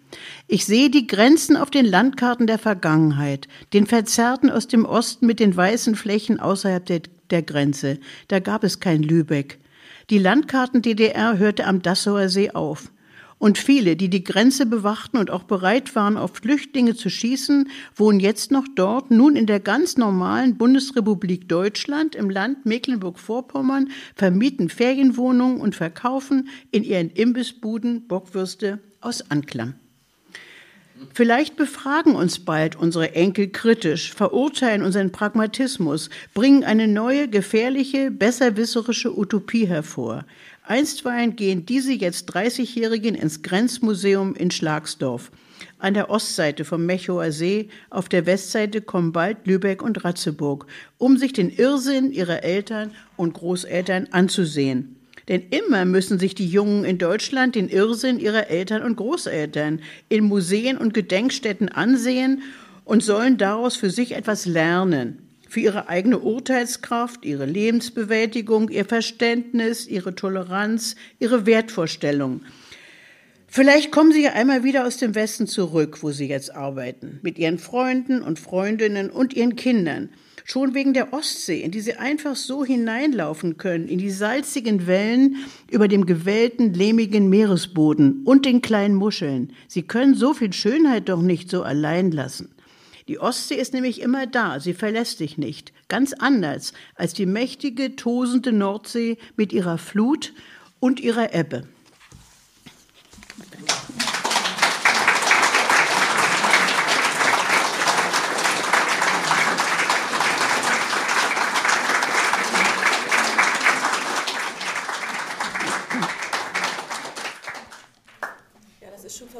Sie vorgelesen haben, und ich habe es ja auch zu Hause gelesen, habe ich mich auch wieder daran erinnert, wie das war früher in der Schule, dass die Karte da wirklich dann aufhörte. Und ich bin froh, dass meine Kinder heute äh, die komplette Karte und den Weltatlas äh, studieren dürfen und lernen und lesen dürfen. Und wir hatten übrigens Erdbeeren und Spargel auch äh, als Kind in der DDR. Meine Eltern haben das nämlich zu Hause im Garten angebaut. Also wir durften uns da auch, wir durften auch genießen. Erzählungen. Sie haben vorhin erzählt, äh, Romane ist nicht meins. Ich mache Erzählungen. Können Sie sich erinnern, wann Sie damit angefangen haben? Mit 20. Mit 20. Was war der Auslöser oder was war der Grund? Äh, ja, also es war ein Geburtstagsgeschenk an meinen damaligen Ehemann. Und diese Geschichte habe ich nie veröffentlicht. Ähm, da äh, hatte ich, also er hatte im April Geburtstag und ich hatte im November, äh, Anfang November, da war unser gemeinsames Kind äh, drei Wochen alt. Da war er äh, mit seinen Eltern, die wollten das Kind besichtigen, äh, äh, in Friedrichstadtpalast gegangen und hat so im Rausgehen gesagt, würdest du mal bitte äh, an meiner Aktentasche draußen ist die Naht auf, wenn du das mal so nett wärst und da äh, an der Vortasche, das damals gab so Aktentaschen mit so Vortaschen, äh, wenn du das mal festnähen würdest, da ist was kaputt gegangen und äh, ja, habe ich gemacht. Nach dem Stillen, man war ja immer so, man hat ja damals so um sechs gestillt, um zehn, das war ja alles ganz genau mit den Kindern. Äh, und so, also ich habe mich dann hingesetzt und habe das gemacht. Und da war ein Kalender des Jahres davor noch drin, habe ich mich gewundert und äh, vom jetzigen auch. Und äh, bei der Gelegenheit habe ich eben festgestellt, dass ich eine von sechs Frauen gleichzeitig war. Und, äh, und da waren immer so mein Name, drei Kreuze und dann immer so eine Zahl und das war mein Regelkalender. Also es überstimmte mit meinem Regelkalender. Er hat mich auch immer gefragt, wer wie viel Tag ist heute? Und es war mein erster Mann und da habe ich immer gedacht, komisch, wenn das mein Freund, also wenn ich seine Freundin wäre, dann würde ich mir irgendwann mal merken, das ging ja damals immer Knaus-Ogino-Methode und, und fruchtbare, unfruchtbare Tage. Heute kann sich das kein Kind mehr über, also 14-, 15-Jährige mit der Pille vorstellen, dass man irgendwie mal einen Regelkalender und dachte, nein, heute ist fruchtbarer. Also jedenfalls, er hat mich immer gefragt, ähm, wie viel der Tag und das war mir dann schon so aufgefallen so ein bisschen. Dachte ich, komisch äh, und habe ihn dann auch mal gefragt, aber man war ja so tolerant, nicht? 1960, 20 Jahre Psychologiestudentin, also äh, sowas fragt man ja gar nicht und, äh, und so. Auf jeden Fall habe ich das gesehen und äh, mir wurde plötzlich klar, eine von sechs. Und die waren auch zum Teil bei uns und, ach, äh, hast du ein süßes Baby und sowas alles, ja. Ganz hübsche Mädchen, also Mod, äh, Modell, Models oder, nee, äh, Nacktmodelle von, er war äh, Student einer Kunsthochschule, also nicht der jetzige. Der, von dem ich rede, ist tot. Ja, der ist gestorben. Und äh, ein begabter Maler, Meisterschüler von Otto Nagel wurde er später. Aber das war, äh, da habe ich gedacht, ähm, das habe ich sehr gut gebrauchen können. Das Gefühl, was ich damals hatte, habe ich sehr gut gebrauchen können später in der Therapie, weil es nämlich nicht ums Fremdgehen ging. Äh, das hat mich natürlich auch sehr geärgert. Aber äh, das Schlimme war, weil ich es gespürt habe, äh, dass da andere Frauen auch im Spiel waren und äh, ich aber für verrückt dargestellt wurde, dass, dass ich das vermutet habe. Das war der Grund, das habe ich übel genommen. Und in der Therapie habe ich es oft äh, äh, erlebt, dass äh, es kann ja auch genauso gut äh, eine Frau fremdgehen oder dieses Problem auf einer anderen Seite bestehen. Das Problem ist, nicht so sehr, ich habe ja ganz lange in der Psychotherapie gearbeitet, deshalb kann ich also aus Erfahrung sprechen. Und auch an der Beratungsstelle, Ehe, Familie, Jugend- und Sexualberatungsstelle im Stadtbezirk Berlin-Mitte. Sie können davon ausgehen, dass ich wirklich also jede mögliche Form des Konflikts äh, von Paaren, die wirklich zu Suizidgedanken führten bei den Betroffenen, also wirklich auch gehört habe, von Männern und von Frauen. Äh, das Problem besteht nicht darin, dass, äh, dass jemand fremd geht, sondern das Problem besteht darin, dass der andere ähm, äh, der jetzt meinetwegen fremdgegangen ist, äh, den anderen hinstellt, dass er aber ein bisschen blöde ist, dass wenn er, wenn er den Verdacht hat. Und das ist viel schlimmer, dass, äh, dass der andere Mensch wird in seiner Wahrnehmung und in seinen Vermutungen und, äh, und so verunsichert. Und das ist, das ist wirklich schlimm. Und das ist genau das, was die Leute sich aber nicht trauen. Und ähm, wenn sie jetzt, wenn sie einfach sagen würden, ja, also das ist die war so süß oder er oder irgendwas. Äh, ich meine, das ist dann äh, schon Grund für ein Donnerwetter und, und vielleicht auch für eine Trennung, äh, aber nicht, es ist kein Grund, den anderen meinetwegen in einen Suizid zu bringen oder so, durch diese furchtbare Verunsicherung. Du musst ja verrückt sein, dass du sowas denkst und du bist schizophren, lass dich mal behandeln. Das habe ich alles gehört. Ne? Und als ich das jetzt gesehen habe, habe ich gedacht, nee, das Kind, mein Kind war drei Wochen alt und ich war mitten im Studium, im Vordiplom. Ich hatte, wollte überhaupt nicht unterbrechen. Ich hatte die Arbeit meine Vordiplomarbeit im Sommer geschrieben, in Ferien, damit ich, und, und dann einer, der mich so sehr vergötterte, ein Mitstudent, ja, unser Seminargruppensekretär, der hat gesagt, das ist der falsche, aber ich werde auf jeden Fall erstmal die, die Prüfungszeiten so legen, dass du immer zwischendurch stillen kannst. Also zwischen den Stillzeiten habe ich dann die Prüfung gemacht. Ich habe wirklich Das war aber danach dann, nach meiner Entdeckung, äh, die Prüfung zum Vordiplom gemacht und habe dann beschlossen, diesen Mann verlässt du auf der Stelle. Und ich habe es ihm nicht gesagt, als er nach Hause kam. Er kam nach Hause und ich hatte ganz hohes Fieber. Ich hatte 41 Fieber, alles hat sich gewundert. Vorhin war sie noch ganz gesund. Äh, und dann habe ich nichts gesagt. Und äh, das war alles im Anfang November. Und Anfang April habe ich ihm diese Erzählung geschickt. Geschenkt zum Geburtstag. Und das las er und sagt, siehst du, und du hast gesiegt. So, naja gut, ich habe mich natürlich von ihm scheiden lassen. Äh, und so. Und alle haben gesagt, Mensch, das große Los hast du gezogen. Die arbeitet in der Psychiatrie und dennoch Ambulanz zu Schlag und so, ja. Äh, wäre doch wirklich, also ich war ja eine gute Partie dann. Aber das war dann zu spät, ja. Und äh, da, ich habe daraus, das war meine erste Erzählung. Die habe ich nie jemand gezeigt, weil ich wirklich inzwischen viel bessere Erzählungen schreiben kann. Weil nämlich ich schreibe jetzt immer Erzählungen, in denen was kippt.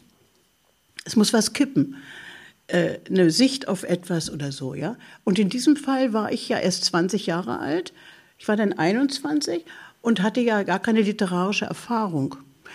Äh, ich bin jetzt ja viel in meinen Mitteln. Äh, die stehen mir jetzt zu Gebote, aber durch die vielen Jahrzehnte, in denen ich täglich schreibe. Und äh, da weiß ich ganz genau, also ich, ich kann mit der, die, ich bin mit der deutschen Sprache befreundet und, ähm, äh, und möchte die gesprochene Sprache verwenden und möchte sie, möchte sie äh, montieren und äh, will also überhaupt nicht irgendwie eine Vorwurfserzählung schreiben. Das finde ich langweilig, will ich auch nicht lesen ähm, bei anderen. Ja. Wissen Sie, wie viele Bücher Ihre Erzählungen mittlerweile füllen? Wie viele erschienen sind? Äh, acht habe ich. Also ich habe erstmal äh, lauter Leben, das hatte fünf Auflagen, Nachwort von Sarah Kirsch. Dann habe ich das, für das zweite Buch keine Druckerlaubnis erhalten in der DDR. Äh, der Cheflektor Gegenwartsliteratur hat gesagt, äh, das ist Analphabetismus, was Sie machen. Hören Sie mit dem Schreiben auf. Ja, und, die, und die, seine äh, Lektorin hat gesagt, das ist alles ausgekotzt, was Sie über unsere Partei geschrieben haben. Und dann hat der äh, Westdeutsche Lufthansa gesagt, wenn Sie die Erlaubnis kriegen, dass es nur im Westen äh, erscheint, wenn Sie, ohne dass Sie sich strafbar machen, dann würden wir es machen. Ähm, und dann hat die habe ich gemacht über das Büro für Urheberrechte, dann hat die DDR die, die Wesen eins zu eins bekommen. Und dann äh, habe ich sofort den Fallada-Preis dafür erhalten, für dieses Buch, äh, für den Analphabetismus, für das beste Buch mit politisch-sozialem Engagement im deutschsprachigen Raum. Dann habe ich den Preis nicht annehmen dürfen. Dann äh, war vorher die, der Bachmann-Wettbewerb, da durfte ich nicht hin. Äh, dann habe ich einen Film Die Beunruhigung geschrieben, der, der läuft jetzt noch äh, bei den Filmfestspielen. Christine Schorn, äh, Hauptdarstellerin, hat jetzt einen Preis gekriegt, der ist ist zur Biennale in Venedig gelaufen, das habe ich in der Zeitung gelesen, äh, habe, ist mir gar nicht mitgeteilt worden. Und ich habe das dann durchgesetzt, dass ich dahin fuhr. Und dann ähm, hat die DDR mir, äh, der DDR-Verlag hat dann dieses Buch, für den ich den Fallada-Preis bekommen habe, den ich ablehnen musste, äh, drei Erzählungen ohne Druckgenehmigung gemacht und dann hat mir die Akademie der Künste der DDR 1986 für ein besonders gutes Buch äh, den ähm, Heinrich-Mann-Preis verliehen und in der ersten Reihe saß der Cheflektor äh, mit dem Analphabetismus-Verdacht. Also das ist eben schon alles sehr irrsinnig, nicht? Da können Sie das, also ich habe das alles sehr gut verkraftet, äh, weil ich ja immer in der Klinik gearbeitet habe. Ich habe bis 1987, ja, das wirkt gut. Also wenn Sie, wenn Sie äh, in einer, wenn Sie mit Schizophrenen ähm, äh, den armen Menschen, die Schizophrenie haben, wenn sie mit denen zu tun haben oder Magersüchtigen oder so, die wirklich leiden und die wirklich in ganz großer Ambivalenz leben und so, äh, dann äh, kommt, ihm, kommt ihnen das Leben einer Diktatur gleich nicht mehr so schlimm vor. Ja? Dann, äh, weil sie ja dann immer noch einen Rückzug haben. Und, und, äh, und so. Ich habe ja mein Leben lang mit, äh, mit, äh, in der Psychiatrie gearbeitet und in, Beratung, in, in der Beratung, in der Aufnahmeabteilung der Nervenklinik der Charité. Und ähm, das hat mir sehr geholfen. Also es hat mir sehr geholfen, vieles zu, äh, zu relativieren. Und ich habe ja immer zur Erzählung geschrieben. Dann habe ich über die Denunziantin das Buch und über die, dann nachher nach, nach der friedlichen Revolution. Also Herr Ebbelmann hat uns vorige Woche besucht. Er hat gesagt, wehe, Sie sagen Wende. Es heißt immer friedliche Revolution. das muss ich jetzt also auch beachten. Und immer geschrieben. Und dieses Schreiben ist, äh, kann ich nur empfehlen, ist eine ganz, ganz große Hilfe äh, zu relativieren, was einem passiert. Also, aber man darf eben keinen Vorwurf machen, sondern man muss es ganz genau beschreiben und dann plötzlich kippt es und dann denkt man, ja, das kannst du wegschieben. Das ist ja eigentlich auch das normale Leben. Und und wenn man dann irgendwas Positives noch findet oder etwas, äh, was, was einen selbst nicht so demütigt oder einen selbst nicht so als totalen äh, Loser äh, dastehen lässt, dass man eigentlich sagt, das hast du eigentlich einigermaßen auch hingekriegt, hast denjenigen nicht totgeschlagen. Ich meine, das ist ja schön, wenn man dann nicht zur Mörderin wird, ist so eigentlich im Grunde genommen ein Erfolgserlebnis. Ja, ähm, die Menschen sind alle irgendwie von Leidenschaften äh, geprägt und von, und, und von Wut und, und so. Jeder Mensch, jeder, der hier sitzt, muss damit fertig werden. Nicht? Eines der Bücher, was Sie auch geschrieben haben, ist Die Welt da drinnen. Wir haben vorhin auch noch mal darüber gesprochen und äh, Sie haben auch gesagt, dass das dann demnächst auch äh, ja. neu aufgelegt hm? wird. Die Fahnen sind gestern schon gekommen. Ich freue mich unheimlich, dass es kommt. Ja. Ich habe ein neues Vorwort geschrieben. Genau. Das ist eigentlich auch das gewesen, worauf ich mich ursprünglich vorbereiten wollte. Aber dann kam das und dann haben wir das mal in den Fokus gerückt.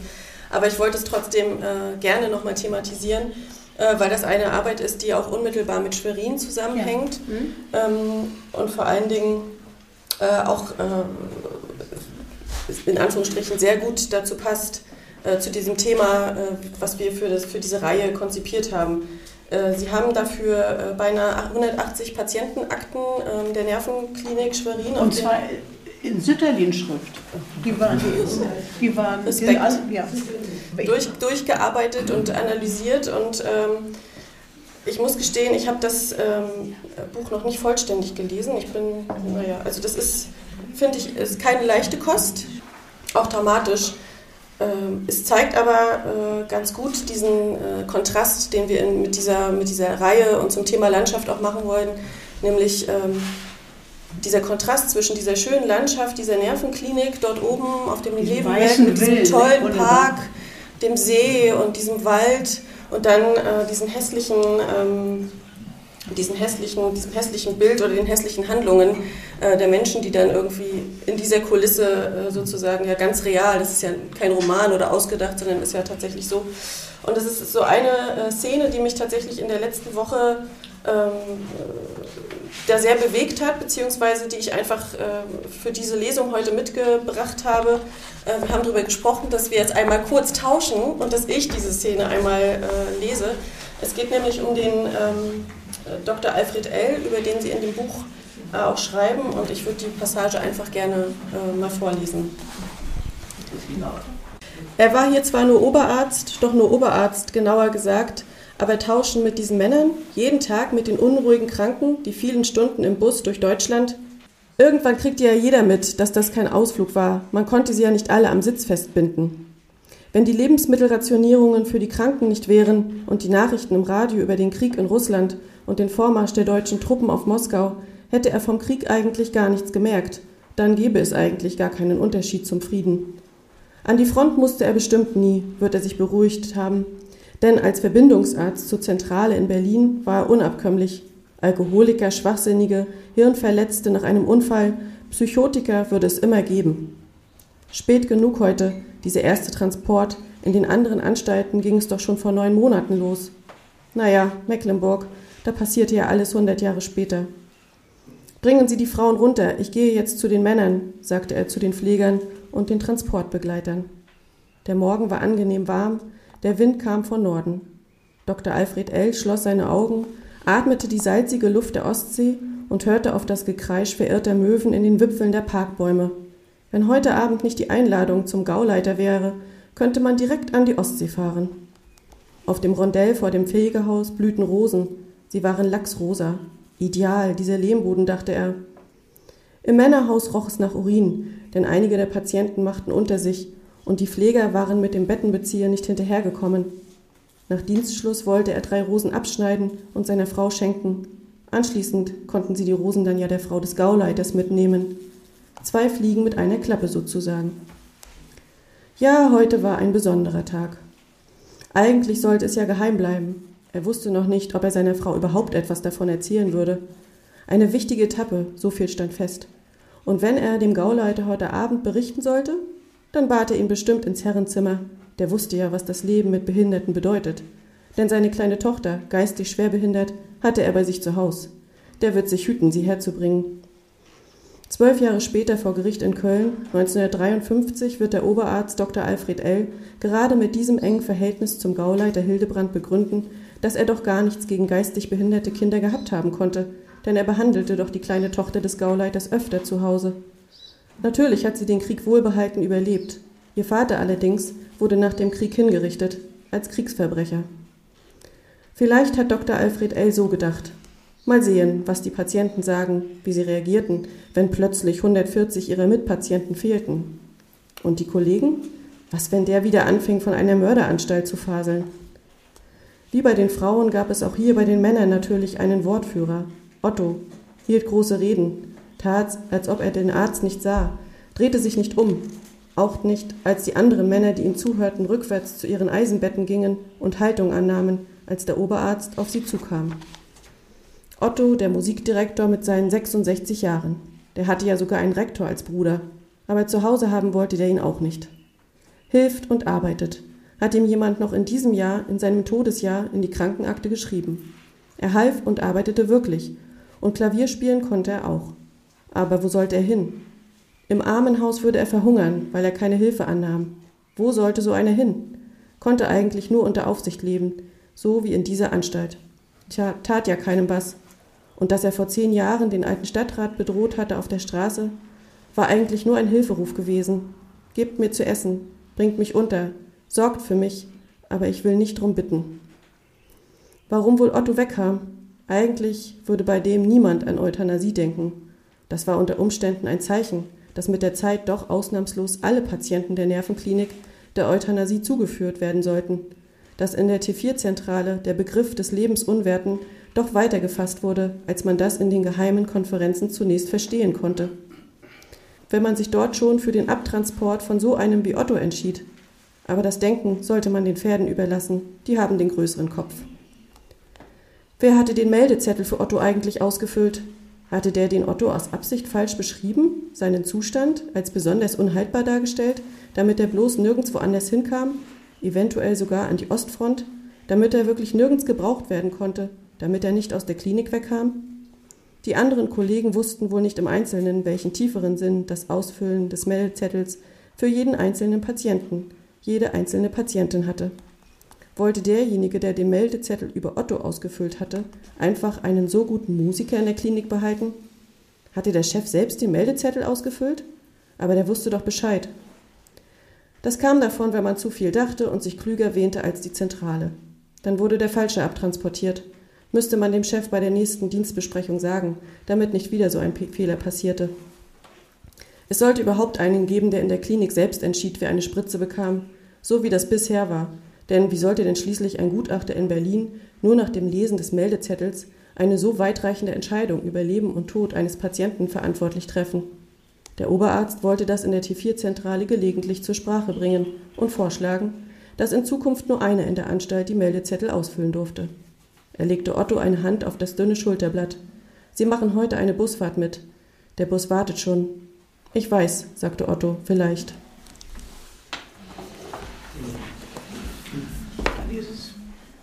Also ich habe jahrelang äh, Akten gelesen, äh, die waren alle unter Verschluss der Staatssicherheit gewesen, die Krankenakten der Ermordeten in der Nazizeit.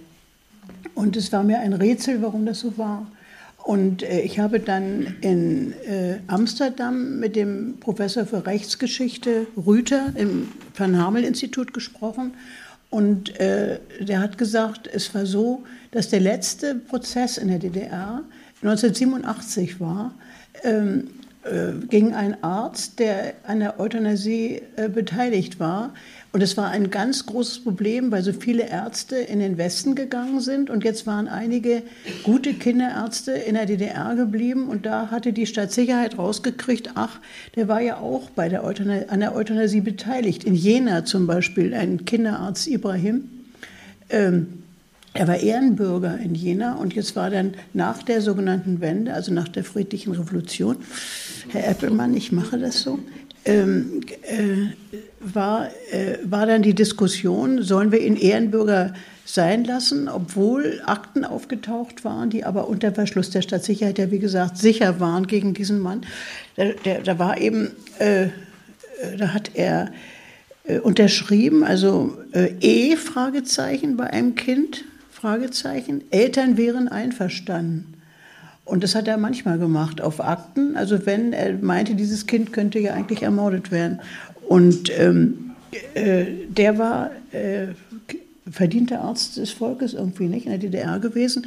Und es ist nicht so, dass es rausgekommen ist, sondern die wussten das über ihn und haben es zurückgehalten. Ne?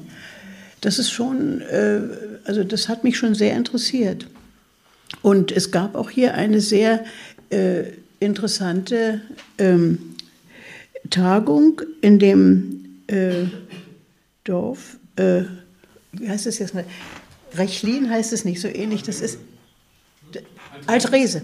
Altrese. Da war eine Tagung, äh, da wurde auch dieser sehr gute Film von dem Herrn Krull vorgespielt, Ein schöner leiser Tod. Wer den mal sieht, kann man nur empfehlen. Äh, da er hat da großen, große Probleme in der Klinik bekommen. Der damalige Archivar wollte ihn dann gar nicht mehr in die Klinik lassen und so. Da hat er über das Schicksal einer schizophrenen ähm, Frau geschrieben, wo das Dorf eigentlich auch wusste, dass sie umgebracht wurde, aber in der Klinik waren dann keine Unterlagen, nur in den Kirchenbüchern war was über sie. Also das ist sehr viel da äh, unter den Tisch gekehrt worden und ich habe eben diese ganzen Akten gelesen. Im Bundesarchiv habe ich die gelesen, in, in Berlin, in der Finkensteinallee. Da waren sie nämlich reingekommen, weil sie ja vorher bei der Stadtsicherheit waren. Und wie kamen sie zur Stadtsicherheit? Ähm, weil äh, ja in der die Euthanasiezentrale war ja in Berlin. Da ist jetzt ein großes Denkmal dafür. Und, äh, und Berlin wurde von der Roten Armee äh, eingenommen und die haben diese Akten sofort mit nach Moskau genommen. Ich habe also in den Akten auch kyrillische Schrift gesehen mit roter Schrift, weil die nämlich gedacht haben, dass eventuell auch politische, aus politischen Gründen Menschen dort äh, die, äh, Opfer geworden sind. Ähm, und äh, das war aber eigentlich nicht so. Die haben äh, umgebracht im Rahmen der Euthanasieaktion, haben sie eben Psychotiker, Psychotiker, Parkinson-Kranke. Äh, die anderen sind dann wieder in die, äh, nach Buchenwald gekommen. Ne? Ja, also das ist, äh, da waren sie sehr genau. Und äh, ich habe jetzt einfach mal äh, ganz genau diese Akten mir durchgelesen, die zum Teil äh, schon vor dem Ersten Weltkrieg begannen. Die waren manchmal 1904 eingeliefert worden und dann 1941 mit diesem Sammeltransport aus der Schweriner Nervenklinik dann nach Bernburg gekommen, am selben Tag äh, getötet und auch verbrannt. Und ähm, das ist alles in der Klinik lange überhaupt nicht äh, besprochen worden. Es war ganz merkwürdig. Und dann ist jetzt ja ein neuer Chef da, der hat dann mit der Landeszentrale politische Bildung zusammen sehr verdienstvoll da auch die Ärzte, die jungen Ärzte informiert und so, haben auch eine kleine Broschüre darüber gemacht, haben ja auch ein Denkmal gemacht, nicht? Dörte Michaelis. Ja, also mich interessiert eben, äh, darum äh, habe ich auch, sind, freue ich mich, dass die zur selben Zeit jetzt erscheinen im August, die Judasfrauen und äh, die Väter drin äh, im, beim Deutschen Taschenbuchverlag, weil das, habe ich auch für beides Vorworte geschrieben, neue. Das sind beides Bücher, in denen man ganz genau sieht, dass die geschlossene Gesellschaft eben so gefährlich ist, äh, nicht nur für die potenziellen Opfer, sondern eben auch für die potenziellen Täter. Dass, dass man in einer offenen Gesellschaft äh, mehr geschützt ist vor seinen eigenen destruktiven Motiven. Also wenn ich hier meinen Mann, äh, wo ich jetzt, ich möchte den gerne am Geigen sehen, ja, äh, kann ich das jetzt gar nicht so schnell schaffen. Nicht? Also in der Nazizeit ging das ganz einfach. Da konnte ich dann eben äh, zum Wehrkreiskommando gehen und sagen, er hat mir den und den Witz erzählt. Äh, da war, habe ich, bei den Judasfrauen ist eine Geschichte dabei, da hat die Frau gesehen, ach, mein Wintermantel ist ja weg. Ähm, wo hast du denn den? Hat er ihr gestanden, dass er den seiner polnischen Geliebten mitgenommen hat. Die hatte nämlich keinen Wintermantel und du hast doch zwei und so. Und äh, da hat sie ihn angezeigt. Ne? Und dann sagte der Offizier im Wehrkreiskommando, um Gottes Willen, wenn Sie das aufrechterhalten, dass er Ihnen diesen politischen Witz erzählt hat im Bett, ja, dann müssen wir den ja irgendwie ins Militärgefängnis bringen. Ja, sagt sie, das äh, hätte sie dann auch gerne. Und, äh, und so, das ist ja nun jetzt in der offenen Gesellschaft weniger möglich. Also ich wollte, ich wollte mit diesen ganzen Büchern, habe ich mir jahrelang Mühe gegeben, ja, wirklich diese ganzen Akten zu lesen und so, wollte ich mir selber erstmal klar machen, dass die offene Gesellschaft die einzige Gesellschaftsordnung ist, die einen vor sich selber schützen kann. Und das ist nämlich gar nicht so, das ist ganz optimistisch, muss ich sagen. Ich habe auch in Schulen ja Lesungen dazu gemacht. Ähm, wenn etwas rauskommen kann, wenn etwas angezeigt werden kann, eine richtige Fiesheit von mir und wenn ein Mobbing und, und wenn in der Zeitung darüber was sein kann und wenn ich, wenn ich deshalb vor Gericht kommen kann und so weiter, dann kann ich, dann kann ich unter Umständen, ähm, wenn ich sonst nicht sehr gefestigt bin, schon allein durch die Angst vor Strafe äh, das sein lassen. Und in der, in der geschlossenen Gesellschaft können sie eben alles machen. Können sie die Patienten ermorden. Äh, ja, die haben ja einfach, äh, dieser Arzt, der dann geflohen ist, der Dr. Alfred L. ist ja dann nach Köln geflohen, wollte der Amtsarzt werden äh, und äh, kam dann von dort vor Gericht, weil ein Bruder einer Pflegerin, die hier in Bützow saß, lebenslänglich, ich denke, es gibt's doch nicht, der Chef von ihr äh, ist, bekommt hier unbestraft und meine Schwester ist äh, zum Tode verurteilt, ist dann zum lebenslänglich begnadigt worden, saß aber in Bützow. Gibt es doch nicht, auf Anweisung von dem hat die ge gehandelt hat die Kinder hungern lassen, hat ihnen Morphiumscopolamin gegeben, mit in Alters- und Entwicklungszustand, äh, also abhängig davon. Das kam also, ist gar nicht rausgekommen in den Akten. Die sind so, die mussten dann so hungern und wurden dann so auf den, äh, auf den Balkon gebracht, dass sie dann schließlich eine Lungenentzündung hatten. Und wenn in der Akte steht, so und so viel äh, Kubik Morphiumscopolamin gespritzt, dann hätte das Kind unter normalen Umständen gar nicht äh, sterben müssen. Aber, aber es ist gestorben, weil es vorher abgemagert worden ist. Das haben ja die Pfleger alles auf Anweisung gemacht. Nicht? Und ja mehrere Kinder, also über 100 auf diese Weise ermordet worden. Und ähm, das all, alles, äh, wenn es nicht im Parlament besprochen wird und wenn, und wenn es nicht in der Zeitung stehen kann und wenn es nicht diskutiert werden kann und so weiter, dass das dann eben, und man denkt, man, man handelt in Übereinstimmung mit der herrschenden Politik, äh, dass das äh, im Grunde genommen äh, auch jungen Leuten immer wieder klar sein muss, wie sie geschützt sind durch, durch Transparenz ja, in der Gesellschaft. Ich könnte da immer flammende Reden halten, aber manche wollen eben doch Autoritäten haben. Nicht? Das ist schade. Ja. Und beide Bücher, die werden jetzt im Sommer kommen und der Verlag traut sich das deshalb, weil er sagt, also ähm, sie hoffen auf den Buchhandel, dass sie diese traurigen Bücher eben auch verkaufen. Ja. Traurig sind sie gar nicht. Die sind im Grunde, ich, ich berichte ja in dem Buch äh, nämlich auch darüber, wie ich mit, mit Schülern in Gymnasien darüber rede und was die dazu sagen. Äh, meine Meinung ist nämlich, dass die Diktatur die Täterin ist. Nicht? Die Diktatur ist die Täterin. Und äh, nicht der, der ist zwar individuell jetzt äh, der Täter, derjenige, aber in der offenen Gesellschaft hätte er eben Grenzen gesehen und beachtet auch, ja. Das ist also eine sehr stark politische Sicht, die ich da habe. Und die ist gar nicht so literarisch, aber ich habe versucht, in diesem Buch äh, das alles zu erzählen. Es sind keine, es sind keine ähm, Dokum die Dokumente liegen nur zugrunde. Hm. Das vielleicht nochmal so als kleiner Ausblick ja, auf das, was äh, dann demnächst nochmal kommt. Äh, Frau Schubert, Sie haben in Ihrem Buch ähm, vom Aufstehen, ähm, man, äh, hinten steht ja ein Jahrhundertleben Also 80 Jahre in 29 Episoden. Ich bin äh, tatsächlich sehr fasziniert davon, wie es Ihnen wirklich gelungen ist, diese einzelnen Geschichten so zusammenzuweben, dass da raus äh, ein großes Ganzes äh, entsteht, was sich auch so äh, fügt und äh, dass man sozusagen ein richtiges Bild daraus liest. Sie haben viel erlebt, viel mitgemacht, viel mitmachen müssen ähm, sich auch mit vielen Themen beschäftigt, auch genau hingeschaut. Äh, das liest man ja einfach aus Ihren Erzählungen auch heraus. Ähm, eine Frage nochmal zum Abschluss ähm, unseres Gesprächs heute. Wenn Sie sich ähm, die Welt und die Umstände heute so anschauen und äh, was würden Sie einem Menschen wie mir beispielsweise, der halb so alt ist äh, wie Sie, ähm, vielleicht so äh, mitgeben? Gibt es ein Fazit oder ein Rat für die jüngere Generation? Aus ihrem Jahrhundert leben, wenn, wenn man da so dem Klappentext folgt, den sie an die Generationen, die jetzt äh, kommen, geben würden?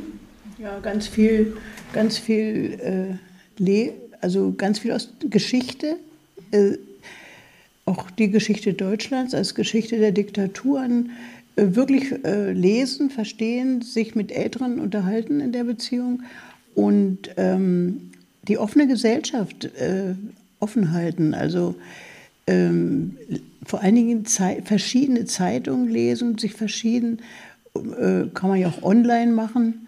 Ich lese jeden Morgen sechs Zeitungen und online. Ähm, also junge, jungen Leuten würde ich, würde ich unglaublich würde ich raten, äh, also ganz starke Prioritäten zu setzen. Also haben wir auch unsere Kinder erzogen. Ganz starke Prioritäten zu setzen. Also an erster Stelle steht wirklich auch Verantwortung zu übernehmen für das Leben und für sich selber und für andere. Äh, und es nicht anderen zu überlassen. Und, und äh, Bildung ist unheimlich wichtig. Und, und äh, ja, also ich habe da so eine, glaube ich, da so ein bisschen so eine fast, fast konservative Sicht äh, sich, nicht, äh, sich nicht so einzeln zu sehen, also sich eigentlich in einer langen Generationenfolge zu sehen und, und äh, ja, Verantwortung zu übernehmen. Das kann ich eigentlich, das ist das Hauptsächliche.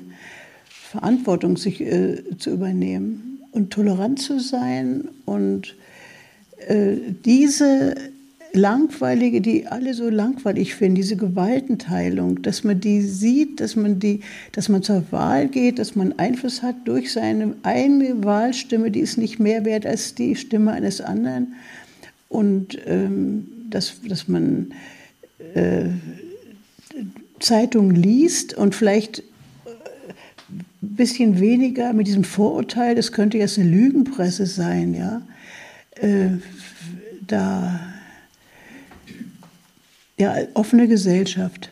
Die offene Gesellschaft offen halten. Und ich, ich kriege den richtigen Schreck, äh, wenn, wenn ich so ähm, höre, wir würden in einer Diktatur leben. Ja?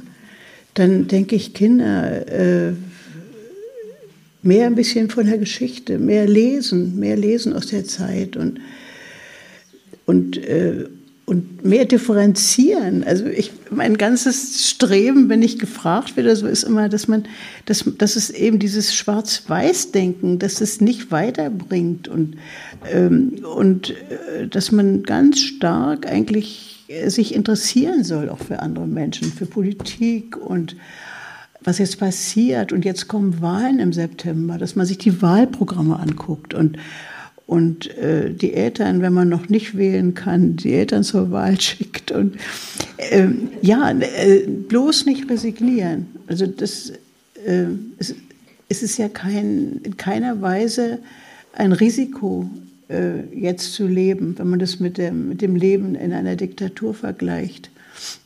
Also es ist kein Risiko, seine Meinung zu äußern.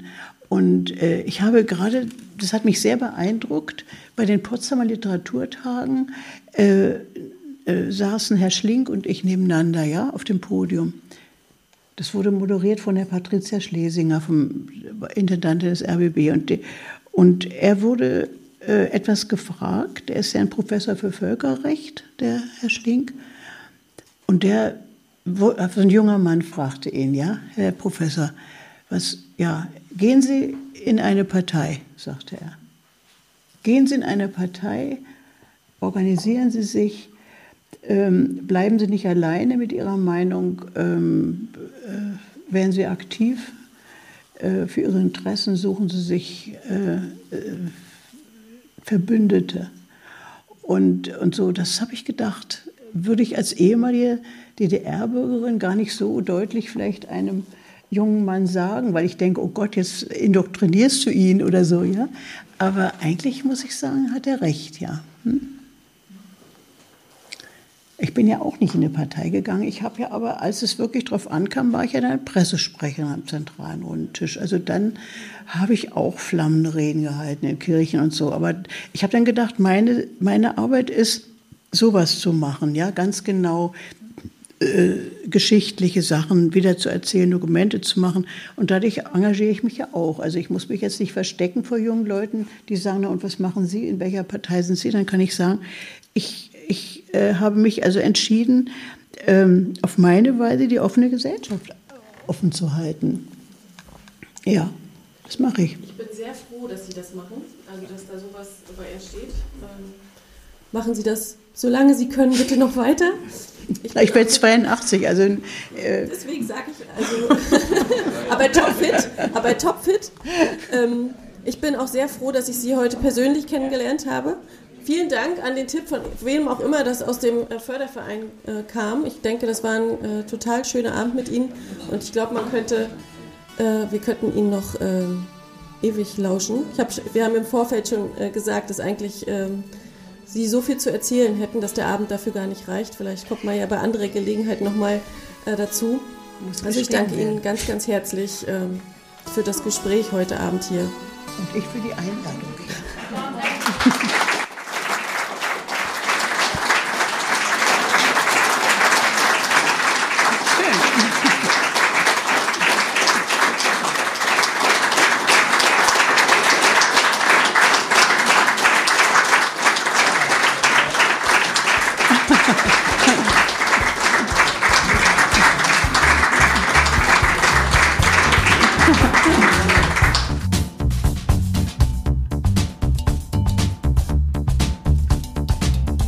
Das war eine Episode des Podcasts MV liest nach einer Idee von Manuela Heberer.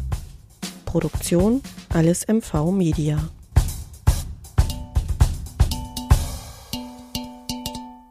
Gefördert im Rahmen des Projekts Und Seitab liegt die Stadt. Ein Projekt der Beauftragten der Bundesregierung für Kultur und Medien und des Literarischen Kolloquiums Berlin sowie dem Landkreis Nordwestmecklenburg.